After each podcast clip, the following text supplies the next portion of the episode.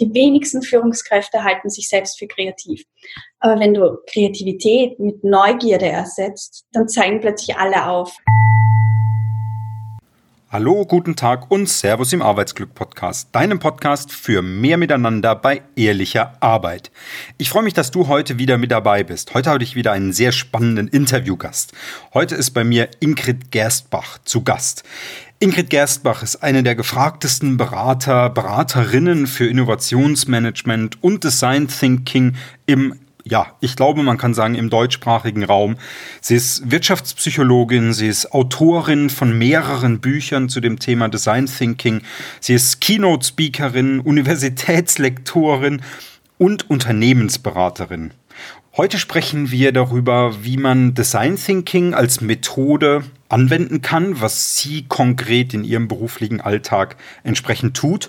Aber wir reden auch ganz viel über Führungskräfte und über ein ja, was ja auch mein Thema ist, ein besseres Miteinander zwischen Mitarbeitern und Führungskräften und über auch Challenges, die Führungskräfte gerade in diesen sogenannten Sandwich-Positionen, also im mittleren Management haben und wie man da auch Herr der Lage werden kann. Also, sei dabei, hör dir die Folge an. Sehr, sehr wertvolle, sehr spannende Impulse und ganz viel Spaß mit der Folge mit Ingrid Gerstbach.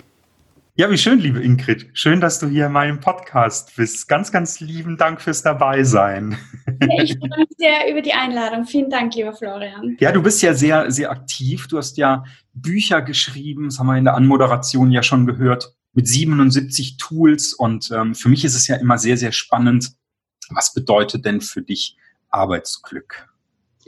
Also für mich persönlich ist Arbeitsglück ähm, eine Einstellungssache. Ich glaube nicht, dass es sowas gibt wie Work-Life-Balance in der heutigen Zeit, sondern ich glaube, dass, dass wir die Arbeit viel mehr in das Leben integriert haben und dass es deswegen auch so wichtig ist, dass wir uns wohlfühlen in der Arbeit, weil wir einfach die meiste Lebenszeit, Wachzeit in der Arbeit auch verbringen. Und deswegen hat für mich Arbeitsglück, dieses Wohlfühlen, dieses Freude an und in der Arbeit einen extrem hohen Stellenwert.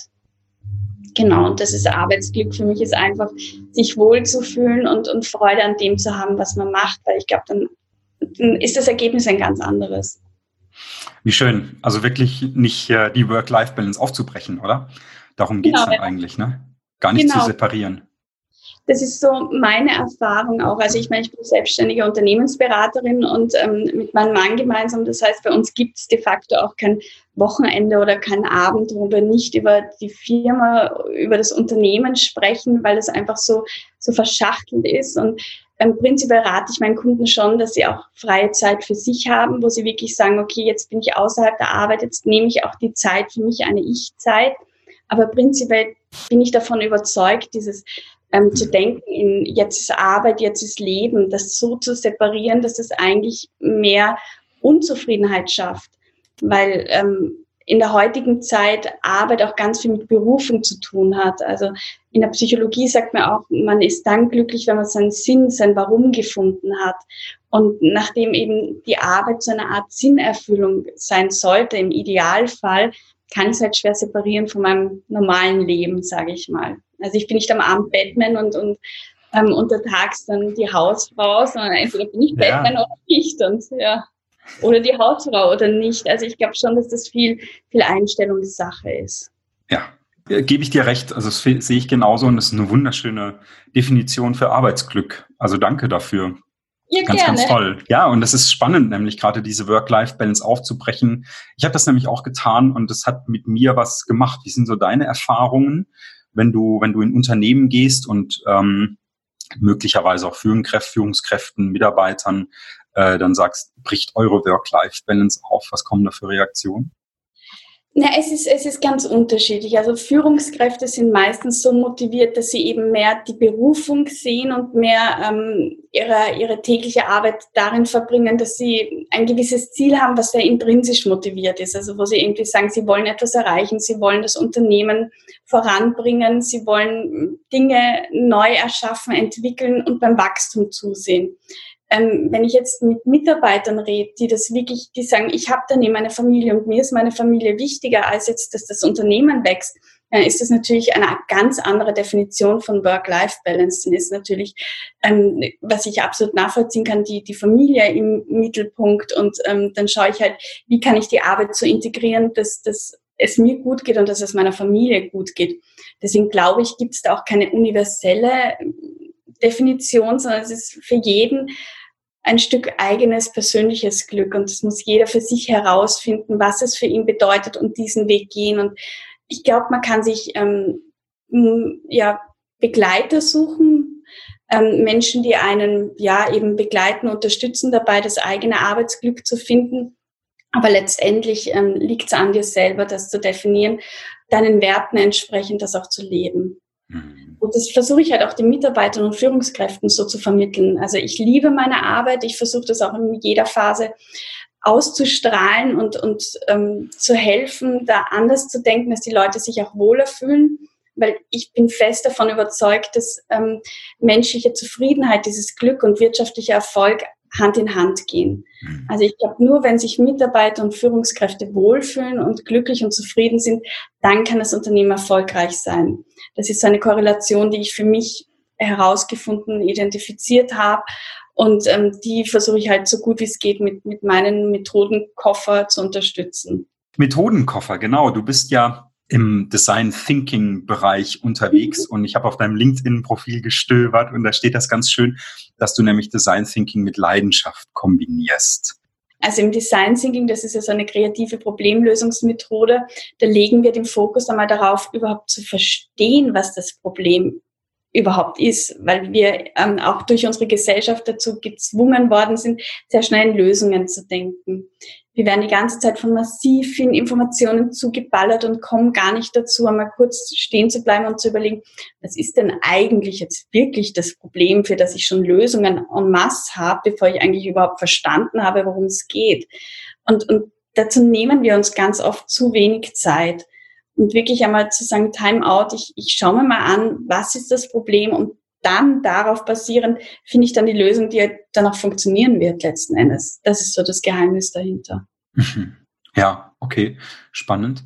Ähm, wie kannst du denn, wie kannst du denn so aus deinem Werkzeugkoffer heraus ähm, äh, gedacht, wie kannst du denn beispielsweise unterstützen, wenn jetzt eine Führungskraft sagt, ich habe einen Mitarbeiter und dieser Mitarbeiter, der tut einfach nicht so richtig, was ich ganz gerne von ihm hätte.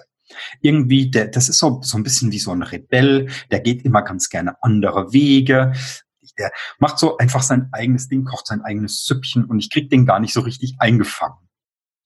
Ja, das Spannende ist ja, dass unsere Mitarbeiter uns ganz stark spiegeln. Also eigentlich so eine Aussage sagt schon sehr, sehr viel über die Person selber aus. Sie kriegt ihn nicht in den Griff, ähm, er, er ist ein Gegenspieler, er fordert ihn heraus. Das macht ja also, so wie wir Leute definieren, das sagt ja ganz viel über uns selber auch aus.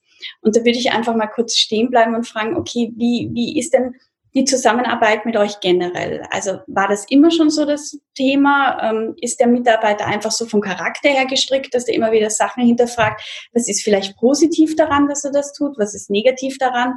Oder gab es ein bestimmtes Ereignis, wo das aufgetreten ist und seitdem verhält er sich so komisch? Und ähm, meistens liegt es daran, dass ein Missverständnis oder eine Kommunikationsschwierigkeit eigentlich der Grund ist, warum es so weit gekommen ist. Und dann würde ich, ähm, also dann schlage ich meistens auch vor, aktiv das Gespräch zu suchen, entweder zu zweit oder auch zu dritt mit, mit einer Supervision oder Moderation, um zu schauen, was, was sind denn die zwei verschiedenen Sichtweisen?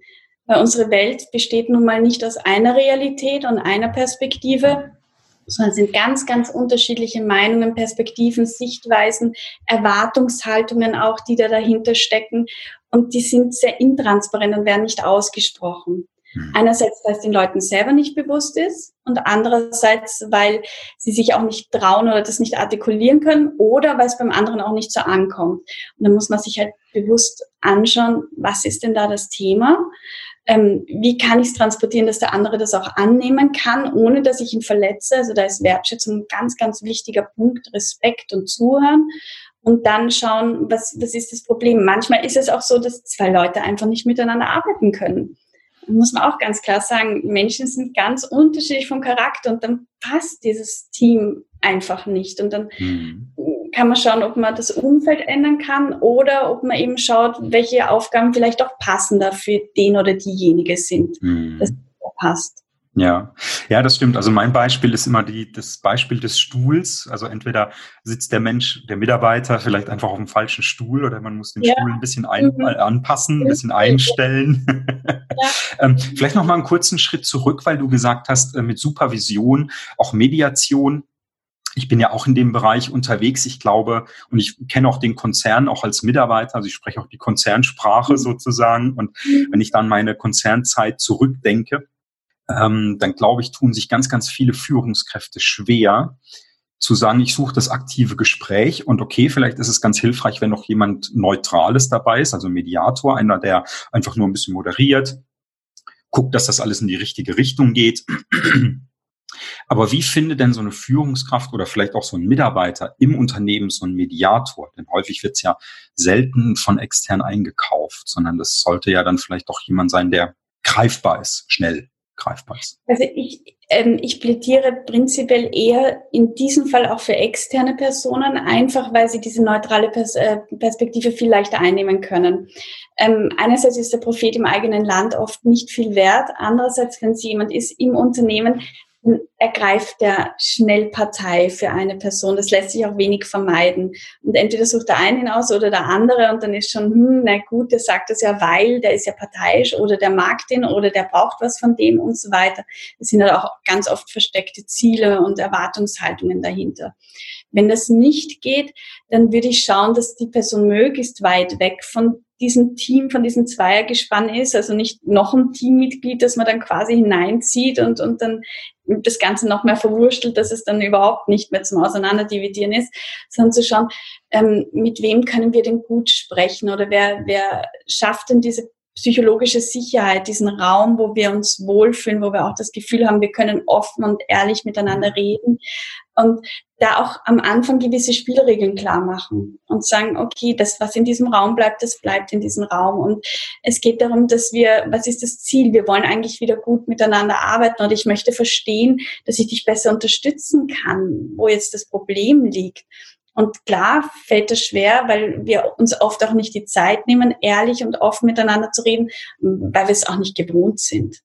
Und da hilft es dann halt auch, wenn man, wie du sagst, eine Anleitung hat ähm, oder jemanden, der, der das ein bisschen strukturiert und der ein bisschen auch zwischen den Zeilen hört und auch diese feine Sprache, uh, jetzt kann es vielleicht explodieren, jetzt schauen wir mal, dass wir da wieder aus dieser Explosionsphase ein bisschen aus diesem Bombenterror rauskommen das hilft halt enorm und das spart in Wahrheit wesentlich viel mehr Geld und Zeit und Nerven und, und Motivationsprobleme werden, entstehen so meistens gar nicht, wenn man sich dann wirklich auch Hilfe holt. Mhm.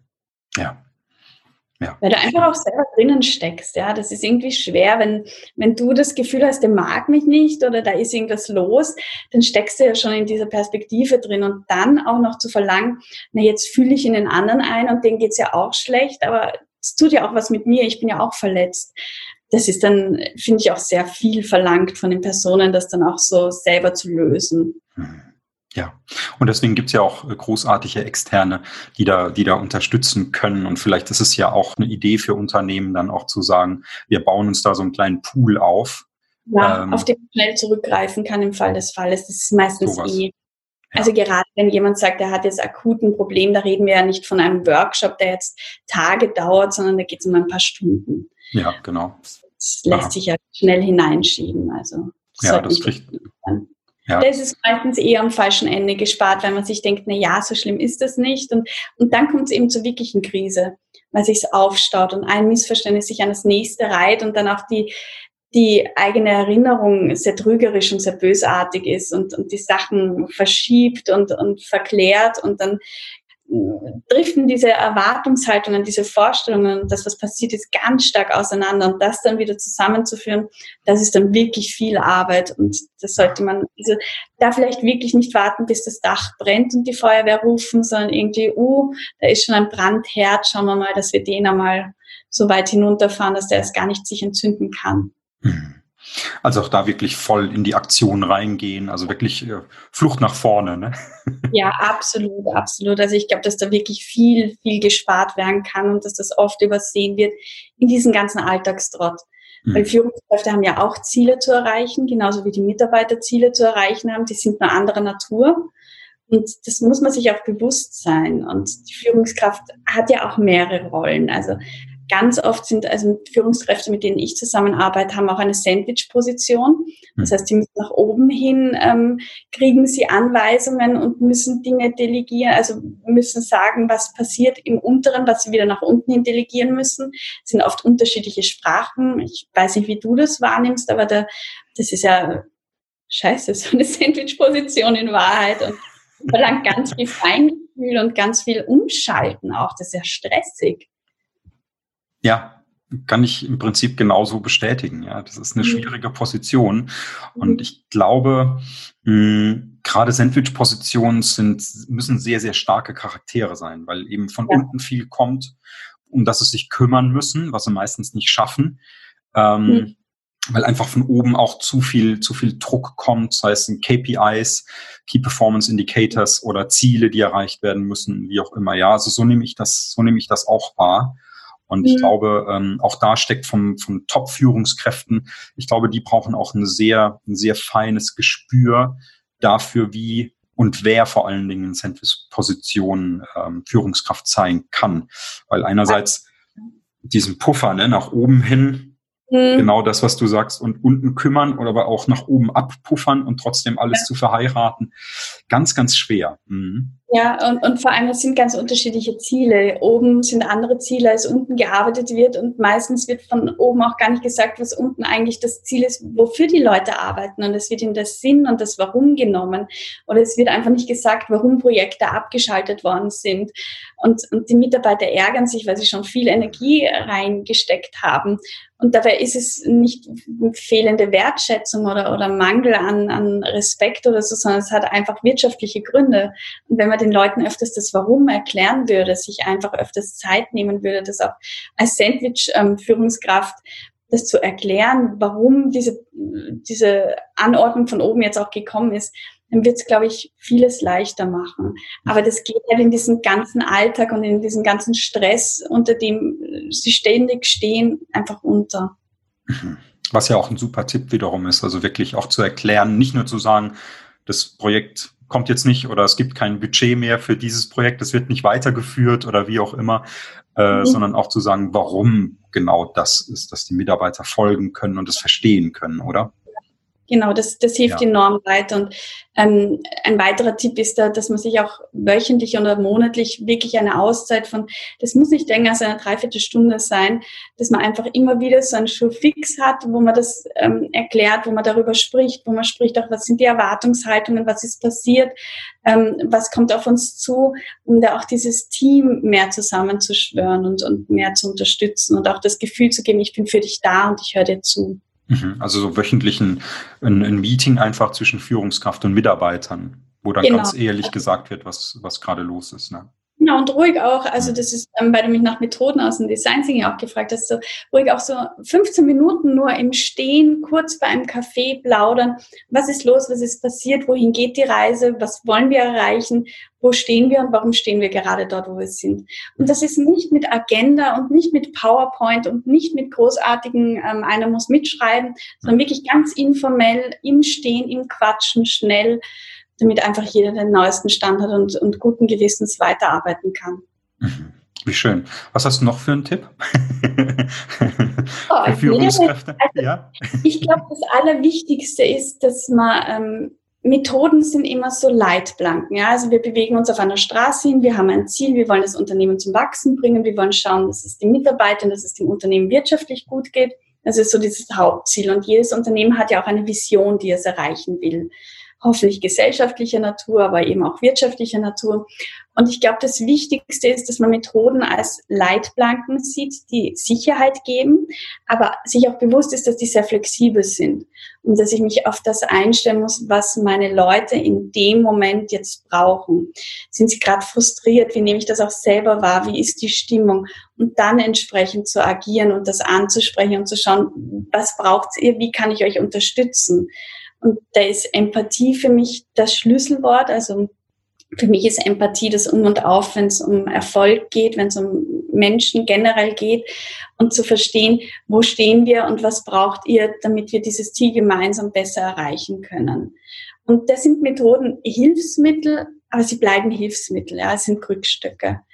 Also viel, viel wichtiger ist zu verstehen, mit wem rede ich und, und wo steckt der gerade? Wie kann ich dem weiterhelfen? Und dann schauen, welche Methode passt und nicht zuerst die Methode. Also viele suchen sich zuerst die Methode und stülpen das dann über und wundern sich, dass es nicht geht, also ist die Methode schlecht. Nein, es ist nicht die Methode, die schlecht ist, es ist oft eine schlechte Wahl der passenden Methode in dem Augenblick. Mhm. Und deswegen eher zurücknehmen, eher zu schauen, okay, wo stehen wir, wo wollen wir hin, was braucht der Mensch und dann zu wählen, kenne ich eine Methode oder oder reicht's? Also ich sage meistens, es reicht, sich auf die eigene Intuition und Erfahrung zu verlassen.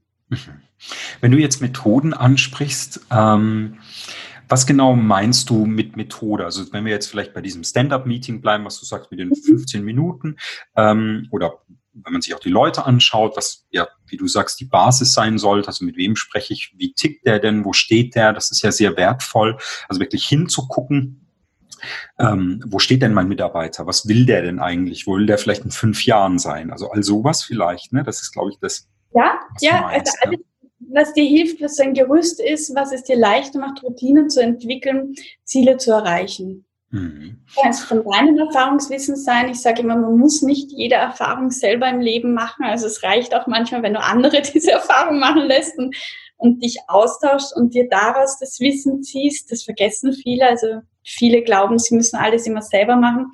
Nein, Wissen kann man sich anlesen, kann man sich ansammeln, kann man sich anfragen und, und dann eben schauen, was ist im Moment wichtig. Methoden sind Hilfsmittel, aber sie können nie das direkte Gespräch ersetzen. Mhm. Wenn du jetzt äh, über Methoden sprichst, was wären denn vielleicht so zwei, drei Methoden? Ich glaube, das wird jetzt sehr umfangreich, darüber zu sprechen, aber vielleicht kannst du einfach mal so zwei, drei Methoden nennen und wo man sie anführt, vielleicht gerade so im, im Führungskräfte-Mitarbeiter-Kontext, sodass vielleicht auch die Zuhörer oder Zuschauer dann auch ähm, entsprechend auch vielleicht mal googeln können und so eine Vorstellung haben, was du damit genau meinst. Also ähm, ich arbeite ja mit diesem Methodenset des Design Thinkings, wo es eben darum geht, zuerst das Problem zu verstehen und dann Lösungen zu finden. Und ähm, eine der schönsten oder wichtigsten Methoden für uns, mit der wir arbeiten, ist das empathische Gespräch. Da geht es wirklich darum, dass wir bewusst versuchen, die Perspektive des anderen einzunehmen, indem wir ihn fragen, nach Geschichten, ja, also gar nicht nach, ähm, wir haben ein Thema, sage es geht darum eben um, um diesen Mitarbeiter, der unangenehm ist, der ein bisschen aneckt, der mich herausfordert. Und ähm, ich würde dann ins empathische Gespräch gehen, das heißt, ich als Design Thinker setze mich dann mit der Führungskraft zusammen und frage nach Geschichten. Dann hast du das letzte Mal bemerkt, wie war denn die letzte Begegnung mit diesem Mitarbeiter? Und einfach durch dieses aktive Zuhören, durch die Wahl der Worte, die er verwendet, durch seine Gestik, seine Mimik, erfahre ich schon sehr, sehr viel ähm, über beide Personen eigentlich, also über den, der mir erzählt, aber auch über den, über den mir etwas erzählt wird. Und kann schon herausfinden oder herausspüren, was das Problem ist. Und auf der anderen Seite schaffe ich aber so auch ein Vertrauensverhältnis, weil er merkt, da ist jemand, den interessiert das wirklich. Also der hat jetzt nicht einen Fragebogen und fragt, okay, wann war der zum letzten Mal aufsässig und wie oft in der Woche ist er aufsässig und wie viele Meetings hatten sie schon und hat er schon ein Disziplinarverfahren oder was weiß ich was. Ja. Einfach so, da ist jemand, den interessiert das wirklich und der hört zu und der verurteilt mich nicht. so, so diese Hauptmethode, also das ist mhm. wirklich eine Methode, mit der ich arbeite Mhm. Und da geht es auch ganz oft darum, einfach mal auszuprobieren und sich vor allem Geschichten erzählen zu lassen. Okay, Pausen ja, spannend. Zuhören, paraphrasieren, habe ich dich richtig verstanden? Ist es das, was du meinst? Mhm. das ist eigentlich, das ist so die Basis. Okay. Und es nützt aber nichts, wenn ich mir nur Geschichten erzählen lasse. Das ist so die zweite Seite der Medaille oder die zweite Methode, die ich euch gerne mitgeben würde sondern es ist das eine, was Menschen sagen und das andere, was sie tatsächlich tun. Weil wir oft in unserem Gedächtnis die Dinge sehr verschönern, sehr ähm, verklären und ähm, ganz viele Routinen auch im Körpergedächtnis haben und Dinge automatisiert ablaufen, die uns gar nicht bewusst sind, aber die halt auch schon ganz, ganz viel aufdecken. Deswegen geht es im Design immer um Befragung und Beobachtung. Das ist beides Teil des Einführens. Da gibt es zum Beispiel ähm, im, im großen Unternehmen arbeiten wir sehr, sehr oft mit der Methode Job Shadowing, dass sich die Führungskraft wirklich einmal als Schatten des Mitarbeiters einsetzen lässt und schaut, was macht denn der den ganzen Tag? Wir haben das ähm, für einen Lieferdienst einmal gemacht. Da haben wir die Führungskräfte genommen und gesagt, du bist einmal ein Tag Lehrling von, von dem Fahrtdienst. Und der musste sich wirklich daneben hinsetzen und die sind dann zu dem Ziel gefahren und der hat gesehen, wie stressig das ist, dass er keinen Parkplatz findet, wie oft er beleidigt wird, dass er dann das Paket raussuchen muss, unter was für einem Zeitdruck der steht. Und dann, dann merkt er plötzlich, da ist ja ganz, ganz viel dahinter und oh, das ist eigentlich ein furchtbarer Job oder wie, ja. wie kann ich dem helfen, dass dieser Job besser wird, damit der sich besser ja. fühlt, weil dann wird er auch bessere Arbeit liefern. Ja, da gibt es ja diese wunderbare Fernsehsendung Undercover Boss. Kennst du die? Ja, ja, ja. Ich weiß gar nicht, ich gucke schon genau. lange gar kein Fernsehen mehr, aber das fand ich großartig. Das ist so interessant. Ne? Genau. das funktioniert wirklich. Also wir machen das ganz, ganz ja. oft haben wir reine Workshops, wo wir einen Tag wirklich die Führungskraft rausnehmen und es passiert das was Wunderbares, weil Wertschätzung passiert auf beiden Seiten. Mhm. Einerseits, mein Chef interessiert sich für mich und der interessiert sich, was ich für eine Arbeit tue und dann bemühe ich mich noch mehr. Auf der anderen Seite, was habe ich für großartige Mitarbeiter, die sich da wirklich bemühen, dass das läuft und langsam verstehe ich, warum es vielleicht doch nicht immer so läuft oder was, was doch das Problem ist. Ja, wie schön. schön. Und das ja. ist eine schöne Wertschätzung von beiden Seiten. Win-Win-Situation. Okay, schön. Hast du noch eine dritte Methode, ähm, was dir spontan einfällt? Ja, als dritte Methode ist dann natürlich, dass, dass ich mich im Team, also im Design Thinking arbeiten wir in einem heterogenen Team. Das heißt, es sind fünf Personen aus unterschiedlichen Abteilungen mit unterschiedlichen hierarchischen Level. Und ähm, die dritte Methode, die eigentlich ergänzend dazu ist, die heißt Story and Capture. Das heißt, wir erzählen uns im Team gegenseitig, was sind die Geschichten, die wir erfahren haben, was sind die Erlebnisse, was wurde uns gesagt und das Team fragt nach, wie hast du dich dabei gefühlt oder hat er dazu noch etwas gesagt? Und diese Erkenntnisse, diese sogenannten Insights heißt in der Fachsprache, also diese Aha-Erlebnisse, werden dann aufgeschrieben und auf Post-its an die Wand geheftet, dass es dann visuell für alle sichtbar ist, dass man sieht, was hat man auch schon an Informationen gesammelt. Und ähm, durch dieses Erzählen werden uns selber noch einmal Dinge bewusst, die wir vielleicht gar nicht so wahrgenommen haben oder die wir aus unserem eigenen Filter heraus ausgeblendet haben. Mhm. Und diese drei Dinge sind sozusagen die Grundbasis, um das Problem eigentlich zu verstehen. Und dann kannst du Lösungen entwickeln mit Kreativmethoden, die wirklich funktionieren. Ja, wie schön. Ja, wie schön. Also ja.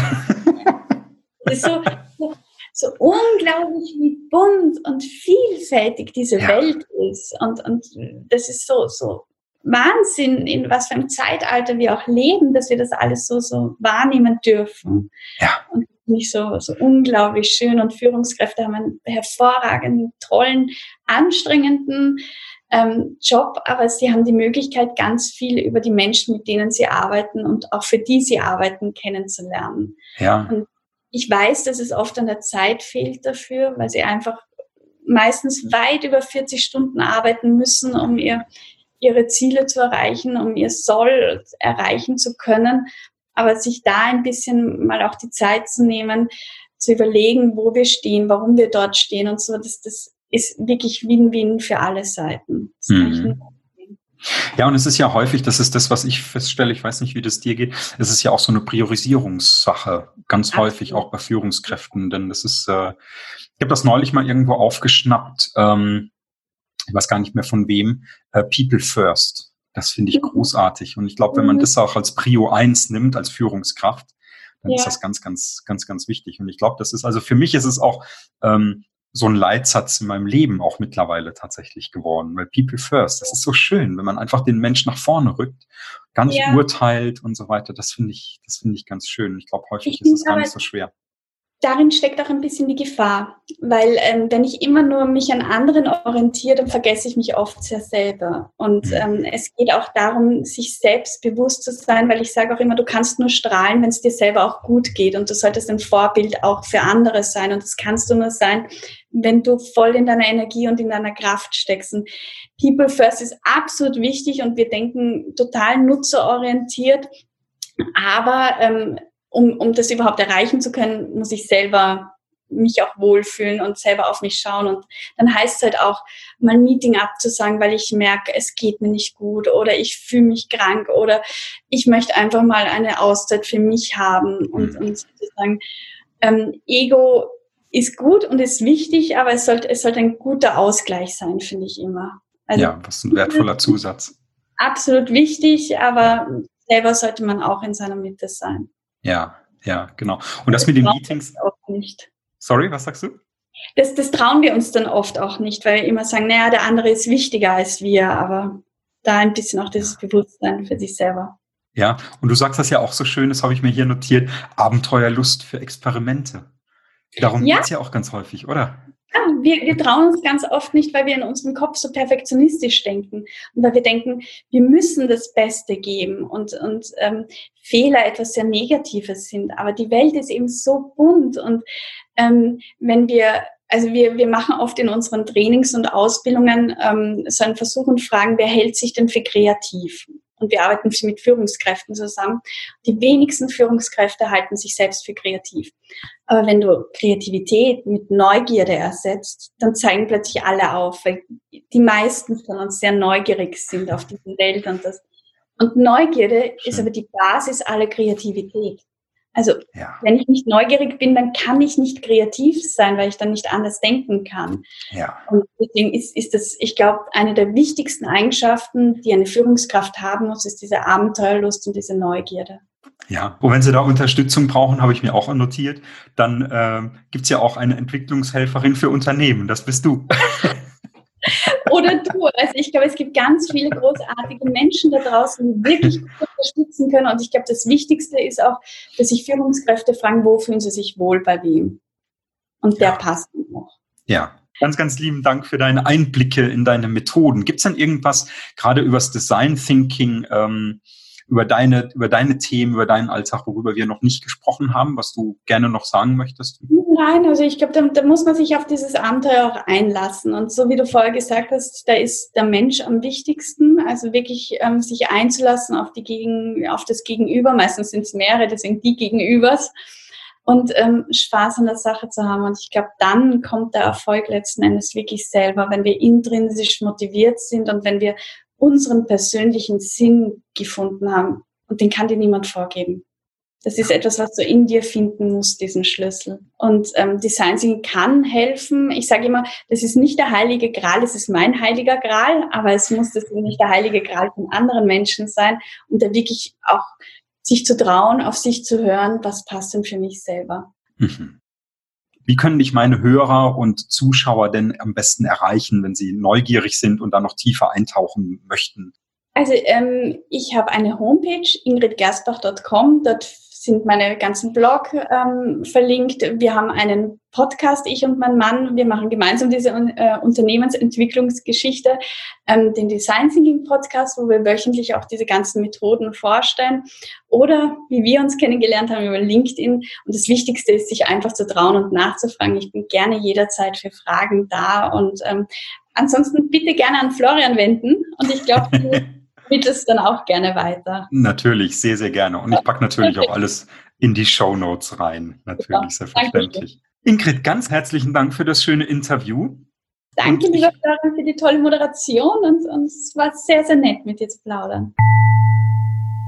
Hey, danke, dass du auch dieses Mal wieder mit dabei warst. Hinterlasse uns doch ein Feedback bei Apple Podcasts, abonniere ihn, damit du auch jede weitere Folge nicht verpasst. Übrigens, weißt du eigentlich ganz genau, wie du Leading by Influence in deinem Alltag leben kannst, wie du zu dem Leader wirst, damit alle Mitarbeiter gerne zu dir kommen, gerne bei dir arbeiten und damit du einfach ein besseres Miteinander gestalten kannst? Geh doch einfach auf meine Webseite florian-volkelt.de und buch dir ein kostenfreies Gespräch mit mir und dann schauen wir gemeinsam, wie wir das auch in deinem Alltag umsetzen können. Ich freue mich auf dich.